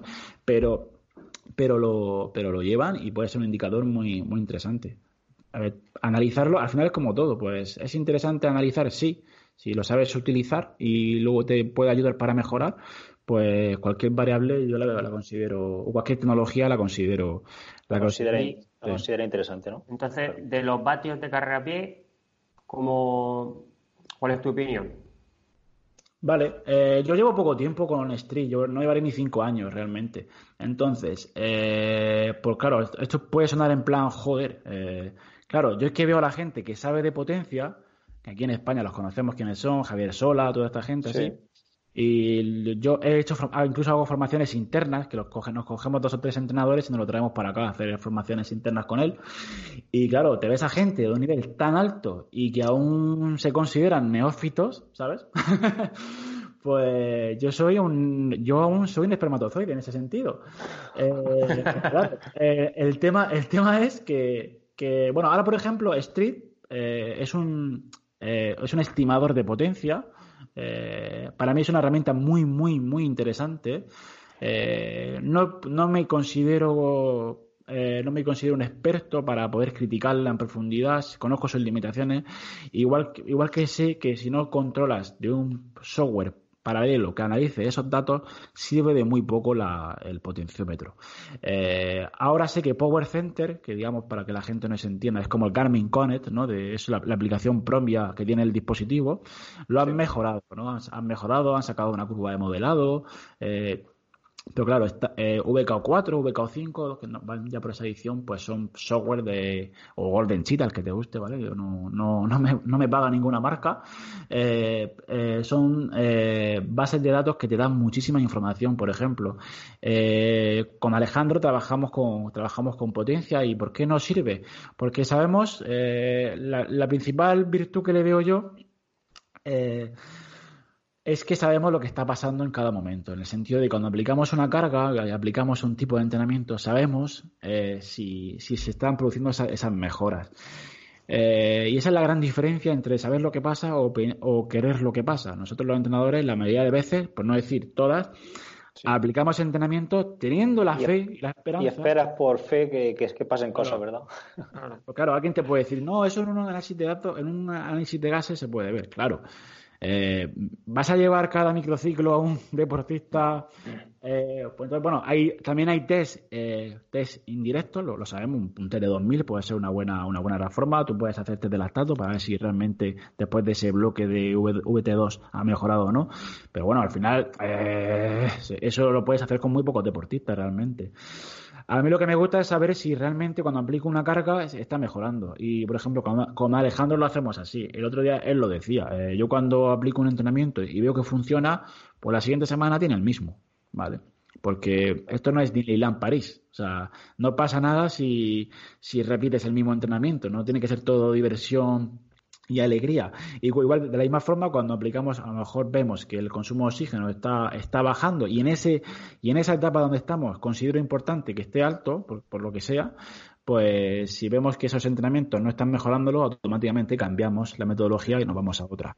Eh, esa es la gran diferencia. Luego ya a nivel de pacing, a nivel de saber predecir un poco si es tu deportista en función de otras métricas como puede ser el room stiffness o, otro o FTP, por ejemplo, puedes saber si ese atleta realmente va a hacer esa marca.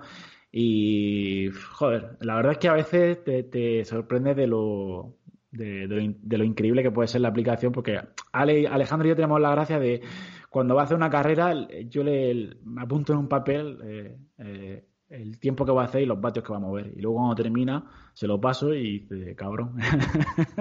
es verdad, claro, pero, pero en este caso.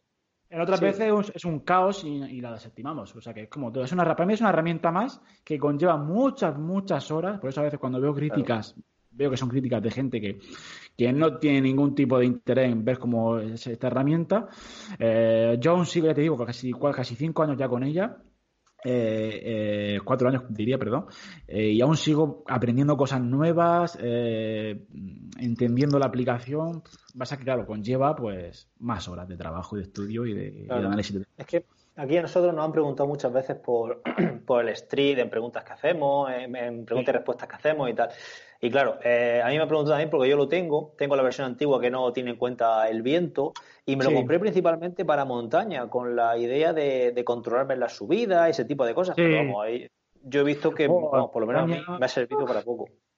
En montaña tiene más limitaciones eh, aún. Bueno, ya en la siguiente actualización ya tuvieron en cuenta el tema de andar, que ya fue un avance, pero lógicamente cuando la, cuando la orografía del terreno cambia, pues eh, los vatios se van a, al traste. Yo, por ejemplo, en montaña lo utilizo para estandarizar un tipo de series Eh, cuando son, claro, al final los deportistas no van cada día a entrenar a un sitio diferente, pues hacen las series aquí, hacen las más que nada por un tema de tiempo, de gente que trabaja, gente que tiene familia, no va a estar yendo hoy, no voy a hacer las series hoy en Carrascoy, no voy a hacer las series, no.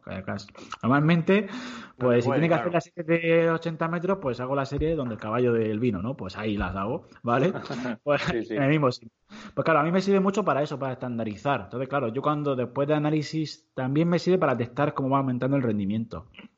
Le hago test, pero, eh, por ejemplo, cuando quiero estandarizar un entrenamiento, si yo le pongo un entrenamiento de serie de 3 minutos, por decir algo, al 10% de inclinación y va a una cuesta. Vale, luego la, la, siguiente vez que las haga va a ser en la misma cuesta. Entonces yo utilizo esos vatios y le digo, vale, me vas a hacer la serie, pero entre este vatio y este vatio. Eh, porque al final es mucho más motivante para el deportista y es ritmo diana. Porque al final, cuando le pones por pulso o por escala de Borg, porque el ritmo no tiene ningún sentido en las cuestas, eh, desde que llegan las pulsaciones, desde que se adapta la escala, eh, incluso ellos mismos se dan cuenta de que, joder, es que no llego a las pulsaciones, aunque ya sabemos todos que en dos minutos o en un minuto, dependiendo del deportista, no va a llegar, pero cuando se lo pones por patios, joder, ahí no se escapa nadie. Entonces eh, es mucho más motivante y los entrenamientos los veo mucho más dianas. También me sirve para calcular mejor la carga de ese... Tengo corredores que yo tengo unos 5 o 6 con Street. Y hay unos que me mojo mucho más, porque ellos se mojan más también, y otros que me mojo menos, pero nos viene bien para, para calcular muy bien la carga. Y también para cuando metemos un, un microciclo de algo que queremos mejorar, vemos también las fluctuaciones. Pero eso también implica que cuando va a un sitio tienes que saber que, por ejemplo, eh, Alex cuando prepara cross, pues sabemos que va a la baja. Eh, sabemos que eso va a producir una modificación en la curva de modelado de tal. Todo eso tienes que saberlo. Al final el software no te dice lo que pasa, tú tienes que meter la información al software. Y le tienes que decir las preguntas, él no te va a decir nada si no tú, no se lo metes. pero, pero montaña aún tiene muchas limitaciones. Resumiendo un poco el tema este del, street, por ir medio concluyendo, que eh, porque las preguntas que a nosotros nos hacen van en relación, casi todas son gente popular que nos pregunta, oye, ¿qué tal va el street para comprármelo? Pues te lo puedes comprar si detrás vas a tener a alguien o a ser tú la persona que tenga el Power Center de Street eh, visualizándolo todo el día o una persona detrás, un profesional, que, que, tendrá que cobrarte lo que tenga que cobrarte por analizarte todos esos datos y todas las horas que tiene que serte. Es decir, que poner, ponerte el street y salir a correr no va a mejorar de por sí, que hace falta un análisis posterior muy potente. Y hay mucha gente que lleva el street y aún sigue cabezonado que es igual que el ritmo. O sea, imagínate eh, lo perdidos que están en el tema. Claro. Eh, el tema, el tema es, yo siempre cuando yo cuando alguien me pregunta, alguien de ese perfil me pregunta, ¿me compro? Mi respuesta de primera es no. Porque, claro, eh, si no hay nadie detrás que vaya a hacer un tratado de esos datos, no sirve para nada. Simplemente te vas a gastar 220 euros en una cosa que va en el pie que ves datos, ves gráficas, pero no, no entiendes eh, qué funciona. Luego tenemos otro caso, que son corredores que les gusta mucho la tecnología, y que incluso yo tengo corredores que se meten a los charts, incluso que modifican charts, o sea, son muy friki, eh, que siguen a Paladino, que, ¿vale? Que entienden las métricas porque son, pero claro, ¿qué pasa? Que no saben de fisiología. Entonces volvemos a lo mismo. Si tú no sabes de fisiología, si tú no sabes cuál es el mejor entrenamiento para esto, si no sabes, claro, porque tú puedes decir, no, con este entrenamiento mejor el consumo de oxígeno, pero si tú no sabes las interferencias que puede tener con lo otro, si no sabes qué pasa con el segundo umbral cuando trabajas esto, si no sabes qué pasa con un sistema metabólico cuando lo saturas a trabajar, pues volvemos a la misma, no sirve para nada. Al final, eh, eh, es, complejo, pero mi respuesta de primera es si no hay nadie detrás que lo sepa manejar o que, o que le vaya a dedicar mucho tiempo a manejarlo, pues no te lo gastes porque vas a seguir mejorando. Toda la vida se han hecho récords sin Street y no ha pasado nada. Eh, pero eso no quiere decir que, que no sea una herramienta brutal y que, que no esté utilizándola pues bueno, eh, a mí me gusta surfear la ola, ¿vale? Entonces, eh, me gusta estar arriba, no quiero estar en el chiringuito viendo cómo me cae encima. Entonces, eso ya depende de hasta, donde cada profesional quiera llegar en, el análisis de datos. La mayoría de mis corredores no tienen street y mejoran y, van mejorando.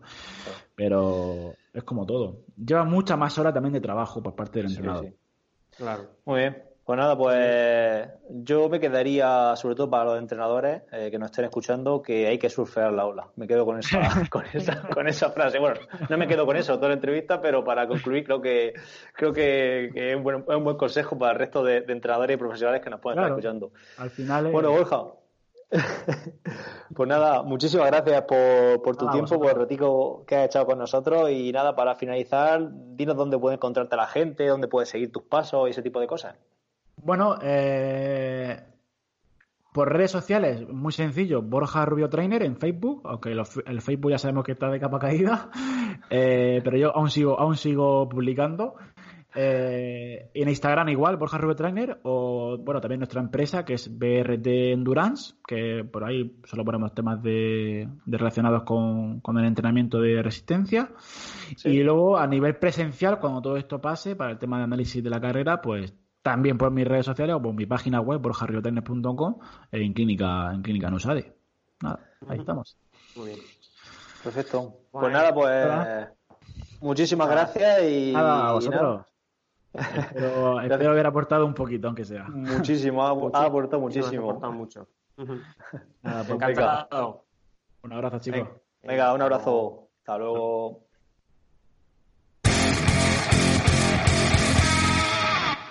Bueno, Sebas, eh, entrevista muy chula. Muchas gracias a Borja por ilustrarnos y enseñarnos eh, bastante contenido de calidad, que al final es lo que buscamos en este podcast.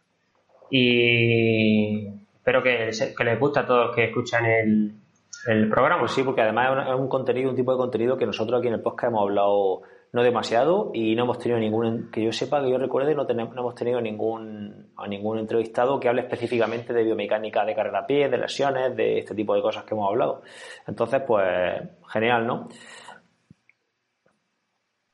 Sí, perfecto, claro que sí. Es un contenido de mucha calidad y, como dices tú, no, no hemos trabajado en el podcast de estos tres años. Así que perfecto, hemos hablado de biomecánica de agua, ciclismo, tal, pero no, no, no enfocada a la carrera. Así que, bueno, pues, un tema más que nos sube el caché y hace que sea un, un episodio de máxima calidad. Pues, y bueno, Sebas, mm, vamos a la postmeta. Eh, tienes aquí escrito un par de cositas, si quieres empieza y luego le toque yo. Quería comentarte que Borja, que va a sacar un, un curso de, biomecánica, de biomecánica, no sé si biomecánica, exactamente no sé si es biomecánica, sé que es una formación de, la carrera PI, ¿vale? Relacionada con la biomecánica, pero para entrenadores, con una batería de ejercicios, con, mm, bueno, una serie de, de, cosas que yo creo que va a estar de cine, ¿sabes? De hecho yo, pues una vez que lo sabe, quiero ver el precio y tal, y me gustaría hacerlo totalmente online y mm, yo quiero hacerlo, ¿sabes? Me, gustaría hacerlo por si te animas. Eh, ya, ya, ya, te, ya iré comentando por ahí. que cuando, cuando, sepas tema de horarios, precios, fechas y demás, pues me lo pasas. Y hacer online siempre es mejor, porque así lo puedes puedes ponértelo tú cuando quieres, el tiempo que tú tengas, no tiene que estar anclado un horario, que, que eso es lo que nos mata a nosotros, así que perfecto. Sí, hombre, a mí el rollo de que sea presencial, pues está bien porque al final también conoces gente, no sé, y pues, tiene su gracia. Pero, tío, es lo que tú dices, los horarios nos, funden vivos, al final no, no puedes... Yo no puedo, tío, no puedo porque me cuesta mucho trabajo, además serán, serían varios fines de semana, en fin, un, jaleo. Claro, claro. Eh, eso es lo que digo, que que si no es horario cerrados, mejor. Porque sí, tú y yo que somos de personas, personas que por las mañanas sacamos mucho partido a las mañanas, eh, un curso, pues a lo mejor te pone dos o tres días y le puedes sacar partido. Si tienes horario, te mata. Y nada, tío, veo que has hecho aquí el curso, ¿no? ¿Lo has terminado ya, el de Umbral? Sí, saqué ayer las dos últimas clases. El curso lo, te recuerdo que lo, impartió Manu Sola. Y ayer saqué la clase 5 y 6. Y nada, ya está el curso completo, las 6 audio clases. Y la dejamos, dejo el enlace ahí por si alguien quiere echarle un vistacillo al curso, pues ahí lo tiene. Y otra cosa que estoy haciendo, tío, con la nueva web, que con el rediseño de la web, y quería comentarte a ver tú cómo hacías este tema. Eh, estoy, bueno, estoy, estoy, potenciando, estoy, quiero intentar potenciar la, lista de correo, ¿sabes? Eh, entonces, mm, antes tenía, tenía bastante gente, tenía, bueno, bastante gente, a ver, eh, para lo que una lista de correo es poco. eran casi, no, más de 400 personas en la antigua lista de correo y al, cambiarme al nuevo, a la nueva, bueno, al cambiar la web, me cambié de proveedor de servicios de correo electrónico, entonces claro, eso tú no puedes coger una lista y llevártela al otro lado, porque eso por la ley de protección de datos es ilegal, ¿no? Entonces, pues lo que hice fue decirle a la gente, oye, el que quiera, que se cambie. Y de los 400, eh, ¿sabes cuántos han pasado? ¿Cuánto? Eh, creo que eran 65 70. Pocos, pocos. Claro, es que la gente, tío, no suele ver el correo, pero bueno, a mí eso me sirve. Claro, ¿sabes qué pasa?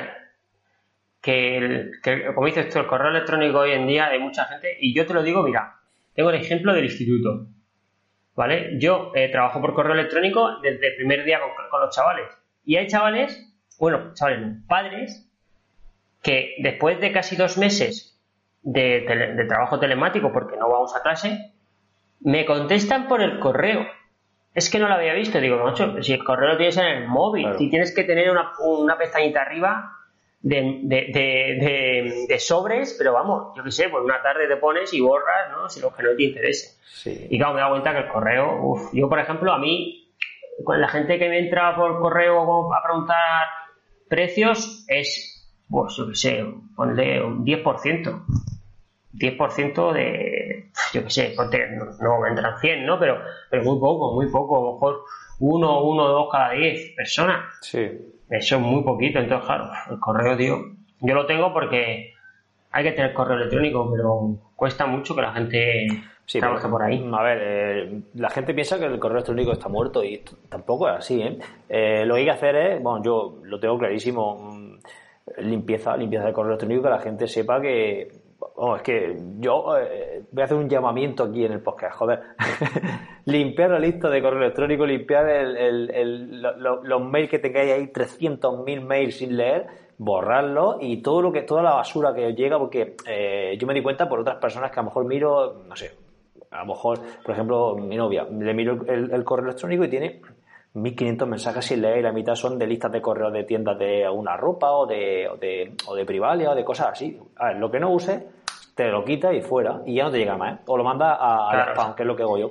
Y el correo electrónico siempre limpio porque ahí te llega mucha información que puede ser de interés. Entonces, pues yo estoy intentando pote- Claro, potenciar es que- esto. Sí. Sí. El truco, el truco, voy a dar un truco que tengo yo. Yo tengo un correo para esas cosas. Es decir, yo me inscribo en una plataforma, pongo ese correo. Eh, hago un pago, pongo ese correo. Pero las cosas interesantes, importantes, tengo otro correo. ¿Vale? Entonces, ¿qué pasa? Yo sé que lo que me entra ahí lo puedo mirar una vez a la, a la semana y no es interesante, alguna oferta, cualquier cosa, que lo vas viendo, pero las cosas importantes lo tengo en otro correo. Entonces, ese correo, si me entra algo en ese correo, sé que es interesante e importante, entonces lo voy a ver. Claro, si tienes solo un correo para todo, que es lo que tiene la gran mayoría de las personas, pues al final te entra basura, te entra spam, te entra algo interesante y no lo lees porque estás acostumbrado a eso. A, a Zara, a Sprint, a Springfield, a no sé qué, a no sé cuántos, y si te entra, yo que sé, cualquier cosa interesante, pues no lo puedes ver. Yo dejaría ese correo para eso, como lo tengo, y me abriría un correo más serio, digamos, Claro. más serio. Bueno, pues yo lo que, lo que quiero potenciar es el correo electrónico porque yo estoy suscrito a algunas listas de correo y la verdad que son súper interesantes. Entonces lo que estoy haciendo esta semana es cada día voy mandando un mail.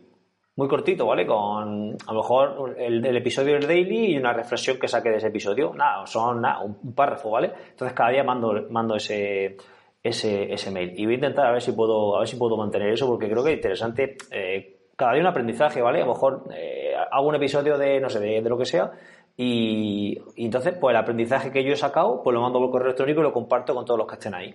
Y no sé, creo que puede ser una forma interesante de dar a conocer el, podcast aún más a la gente y, y, de, y de estar en contacto con la gente, porque pasa una cosa, tío, que las redes sociales al final, eh, si tú tienes en Instagram, por ejemplo, eh, no sé, 1500 seguidores, al final, eh, si eso se, eso se va, se van, con, se, se van los seguidores con, con Instagram, ¿vale? Entonces, al final, el correo electrónico, Claro, la lista claro. de correo es tuya y eso es lo que defiende mucha gente y yo por eso quiero potenciarla. Tú no tienes nada de esto, ¿no? No, no. Demasiadas cosas llevo yo por ponerme la lista de correo ahora. No, no, no llevo lista de correo. Eh, pero bueno, no es mala idea. Yo creo que lo, si tienes tú, como dices tú, tiempo para una vez a la semana, sobre todo pasar cosas de calidad, porque al final tienes que pasar algo que, que interesa al que está en la lista de correo. Claro, claro. ¿vale? Si empiezas a mandar cosas que no le interesan, al final pues te van a no te van a, no te van a seguir el rollo y el día que es, a lo mejor te cancelan la suscripción al correo. Entonces, para eso, lo que tú dices, tienes que tener tiempo y saber de calidad. Eso está claro. Sí, vale. Pero bueno, es una forma, si, la, si tú mandas un mail y ves que la gente se va... De hecho, yo, yo animo a los que están en la lista de correo, en la mía, por ejemplo, y no les interesa, que se borren. Si es que, si es, que es lo mejor. Adiós, ya está. Si no pasa nada. Eh, a lo mejor de, los, de todos los mensajes no te pueden gustar todos, pero algunos sí. Entonces, pues bueno. Eh, es una forma de ver si lo que tú estás mandando le interesa a la gente o no, y si no, puede borrar, hacer que se borren y ya está. Eh, entonces, pues ya está. Eh, bueno, cuéntame algo tú de tu semana, que no para hablar yo de mis cosas. Nada, ¿te acuerdas que, ¿te acuerdas que puse que iba a hacer series con, la gente para ver ese, ese Z3, ese trabajo en umbrales que todo el mundo va, ¿vale? pues creo que me lo hizo, lo tenía Santi, tenía una hora y pues nada, está viendo, pues, bueno, es que Santi no tiene puesto el FTP bien en, el Garmin, entonces eh, el índice de fatiga le sale súper alto, porque tiene puesto 200 y, la serie fueron a 200, pues imagínate el índice de fatiga que le ha salido. Pero bueno, estoy ahí con el índice de fatiga, con el, RFE, con la precisión de esfuerzo, viendo la cadencia, viendo cómo mantiene cadencia o cómo se, se ancla en cadencia y el pulso, ¿no? Si se sube para mantener el ritmo o, o se mantiene muy estable. Y nada, estoy ahí, no sé, llevo, pues hoy y ayer estuve ahí sentado, hoy he tenido otro chico con Javi también viendo su, cadencia, que ha mejorado muchísimo el trabajo en cadencia. Y es que el, en el curso que hice de Jorge, eh, de Jorge Ortega, eh, incidía mucho en la media y larga distancia en la cadencia. Y, y, la verdad es que no la había yo, a ver, para corta distancia, al final, al fin y al cabo, ir en grupo y demás, pues la cadencia es importante, pero no es, no es relativa, no es un, un pilar, ¿vale? Pero en 90 kilómetros y 180 desglosaba Jorge que, el gasto muscular puede ser, o sea, el gasto encima de la bicicleta puede ser muscular o cardíaco, ¿vale? Eh, el muscular es con una cadencia muy baja, pero no tenía gasto cardíaco, o sea, no tenía gasto no tenía gasto cardíaco. Entonces, ¿qué pasaba? Que cuando se bajaban a correr, muscularmente iban cascados, pero cardiopulmonar iban muy bien, porque no habían tenido un gasto cardiopulmonar muy alto. Y al revés, cuando tenía una cadencia más alta, el gasto muscular era muchísimo menor, pero el gasto cardiopulmonar era mayor, ¿vale? Porque tienes que llevar esa potencia y te sube el pulso. Entonces, eh, la reflexión que decía él, y bueno, la que llegué yo al caso, es que la gente que, va a terminar y a hacer un, un, un, medio Ironman o un Ironman decente, la cadencia tiene que ser baja, ¿vale? ¿Por qué? Porque eh, al final, el, si muscularmente petas, te paras. Si te paras, andas. Y si andas, acaba por culo a la carrera. O sea, olvídate. Pero si vas con la cadencia un poco más anclada, perdón, más, eh, más suelta y, y, el consumo de, pulso es mayor, al final eh, muscularmente no vas a petar, entonces vas a hacer una carrera algo más decente. Entonces él siempre decía que, que él trabajaba mucho por, por ese tipo de... Dice en el curso que la cadencia es muy interesante y ponía ejemplos de, de gente de élite que lleva cadencia muy baja, pero claro, e, ellos te decían que ellos preferían notarse más, más pesado de piernas que de pulso en la carrera a Entonces, claro, estoy ahí dándole mi vuelta, mis cosas, me siento, lo miro y la verdad que eh, yo creo que es esencial no bajarte pecado en un, en un medio Ironman. Y, luego aparte, o muscularmente. el tema de la cadencia, nos lo comentó Pedro, y la tendencia es a, a cortar incluso las bielas para llevar cadencia, cadencia más alta, también para tumbar más, que bueno, lo comentó el último entrevistado, eh, y, que, y, que, no, y no cerrar tanto la, ¿no? El, ángulo de la cadera y al fin mira. y al final el, el, el hecho de llevar una cadencia alta hace que te baje más, más fresco y correcto yo creo que. Nos dijo Pedro que era, era la, la, cadencia de los suyos era que fuera autoelegida dentro de, unos, de unos rangos, de unos rangos establecidos. No recuerdo si era entre 70 y 100 o entre 75 y 95 o algo así. Yo, eh, yo la viga que tengo en, en la, en la en la, la cabra, es de 172 y medio, ¿sabes? O sea, que es una vida muy larga. Y, yo, y hablé con Pedro el otro día porque quiero que me haga un estudio, o sea, que me reajuste un poco y le voy a poner 165. La estoy mirando por ahí para, para comprármela y cuando vaya a Pedro digo, no toma Pedro, ya empieza a ponerme esto y ya luego hablamos. ¿Por qué? Porque yo tengo cadencias muy, muy, muy bajas, tío. Y, y yo creo que muchas de las cosas que cuando te digo, es que con la cabra no llego, yo creo que es por la, por la longitud de biela, porque siempre tiene una longitud de biela de 170 en, las otras y la cadencia es muchísimo mayor y no sé, y siempre llevo unos patios mucho más controlados que en la cabra. En la cabra me cuesta mucho llevar a, llegar a los patios que llevo con la otra y bueno, es que cuando quiero llegar me anclo, vamos, parezco ahí a 70, 75, me parece que estoy subiendo seis puertos a la vez. Entonces, no sé, pues, son cosas que yo le, digo a darle vueltas durante varias semanas y los pongo a mis deportistas locos, locos, porque a Santi igual, eh, tiene cadencia muy baja, tiene 172 y medio, ya le he dicho, digo, tienes que cambiar de, de biela, pero vamos, como el comer, tío, de 1,72, tienes que bajar de biela, tiene, no puedes tener una biela de 172 y medio, eso es una locura. Y lo, claro, los caliento a ellos, me caliento yo y al final, pues, se beneficia, se benefician las empresas, ¿sabes? Shimano y todo eso. No, hombre, al final la, la potencia es fuerza por velocidad y la velocidad es la cadencia, ¿no? En este caso, la velocidad angular de, de- de la, de la biela. Y claro, eh, cuanto más, cuanto menos, menos biela lleves, más corta lleves, más fácil es mantener la cadencia alta, con lo cual la potencia, pues, mm, tiene que hacer menos fuerza. Así que eso estaba visto. Entonces, Claro. pues, Es que al final, eh, para el media y larga distancia, hay que ser económicos, tío. Muy económicos. Cero gasto, cero gasto. Y, y luego tiene. eh, Jorge también ponía un- una página web, que ahora mismo no sé dónde la tengo apuntada, que si le ponías el peso de la bicicleta, el peso de las ruedas, la- el recorrido, eh, bueno, te dif- definía una serie de datos. Te sacaba a qué ritmo tenías que ir de, de- de- de vatios. A estos vatios, con tu peso, con no sé qué, los 180 o los 90 tienes que ir en un índice de fatiga, eh, yo qué sé, 0,82. Y entonces te buscas tu 0,82 y es el que tienes que hacer. Y la verdad es que estaba súper bien. No sé exactamente dónde lo apunté, porque lo apunté el otro día. Y te lo podría pasar. Y lo podríamos colgar aquí, porque está muy bien. Eh, Tiene, tiene, eh, es de pago, ¿vale? Pero las cosas eh, sencillas no hay que pagar. bueno, es decir, más cosas bú- para hacer. Búscalo y luego lo, lo apuntamos, ¿vale? Y lo dejamos ahí. Vale, vale, en la de- que ahora mismo no sé dónde lo apunté. Bueno, pues. Vale. Bueno, si pues quieres, rematamos son, el episodio. esos y- son las Que el episodio de hoy, la entrevista, era, creo que era larga, ¿eh? era casi una horita, más, más, más toda la intro, iba a decir, más todo el calentamiento y vuelta a la calma. Estás fumado perdido, macho. No sé dónde apunté. Ahora, Hombre, luego lo como miro. lo tenga la gente, Venga, la vale, gente bien, es que pues no te- decido del tema, ¿no? La gente no te está viendo, pero como lo tenga apuntado en la, en la, en la libreta esa llena de, de cosas, eh, vamos, eso... Hay una cosa que se llama marcadores en Chrome que tú que metes, la- metes las cosas y se quedan guardadas para siempre. Venga, vamos a ver, Seba, que estás hablando conmigo que yo soy, yo soy, a mí me gusta apuntar las cosas, pero claro, el problema es apuntarlo, pero ¿dónde coño lo he apuntado? Ah, aquí está. Best Bike Split Ah, se llama. vale, claro, ya, ya sé cuál es. Mejor O sea, bici, creo que es de la gente. ¿vale? Creo Best Base, ¿vale? Creo que es de la gente de. Peaks. Eh, creo que el internet, ahora que te has cambiado de, de despacho, va peor que abajo en la cochera, ¿eh? porque te, te escucho súper tarde. ¿Ah, sí? Pues, joder, se va. El otro día me, me entrevistó Carlos Triatlón por Instagram, iba de puta madre, ¿sabes? Entonces, entonces soy yo, ¿no? Digo, hostias, macho, lo, lo- claro, eras tú seguro, pero luego que te pones con el carrito, el carrito también se te cortaba. O sea, vamos, serías tú que mandas una.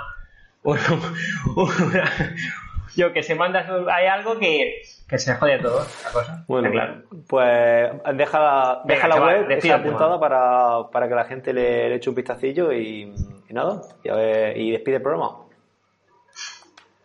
Muy bien, tíos. Bueno, pues recordad que podéis escucharnos en cualquier plataforma de escucha de podcast, ¿vale? Incluida iVoox. Nada más por esta parte, nos vemos y nos escuchamos la próxima semana. Un abrazo y hasta entonces. Venga, hasta entonces.